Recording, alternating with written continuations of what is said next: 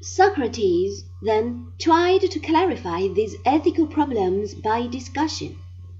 This way of finding out things by question and answer is called dialectic, and Socrates was a master of it, though he was not the first to use it. It is stated in Plato's dialogue Parmenides that Socrates as a young man met Zeno and Parmenides and was given a dialectic thrashing of the kind he later dealt out to others.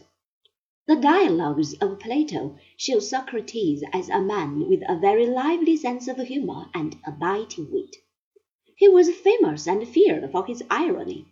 The literal meaning of irony, which is a Greek word, is something like that of the English word understatement.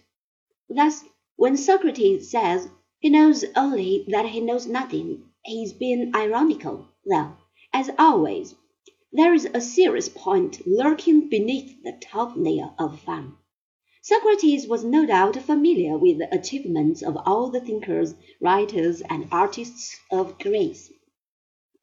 But what we know is little, and as nothing when set against the infinite vastness of the unknown. Once we see this, we can truly say we know nothing. The best picture of Socrates in action is the Apology, which shows us his trial.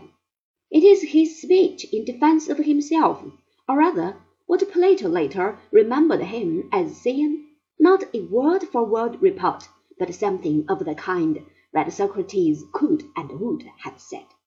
Such reporting was not unusual. Thucydides the historian does it quite openly.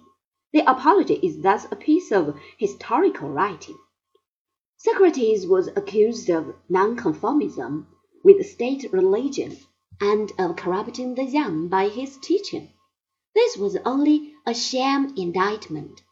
What the government had against him was his link with the aristocratic party, to which most of his friends and pupils belonged.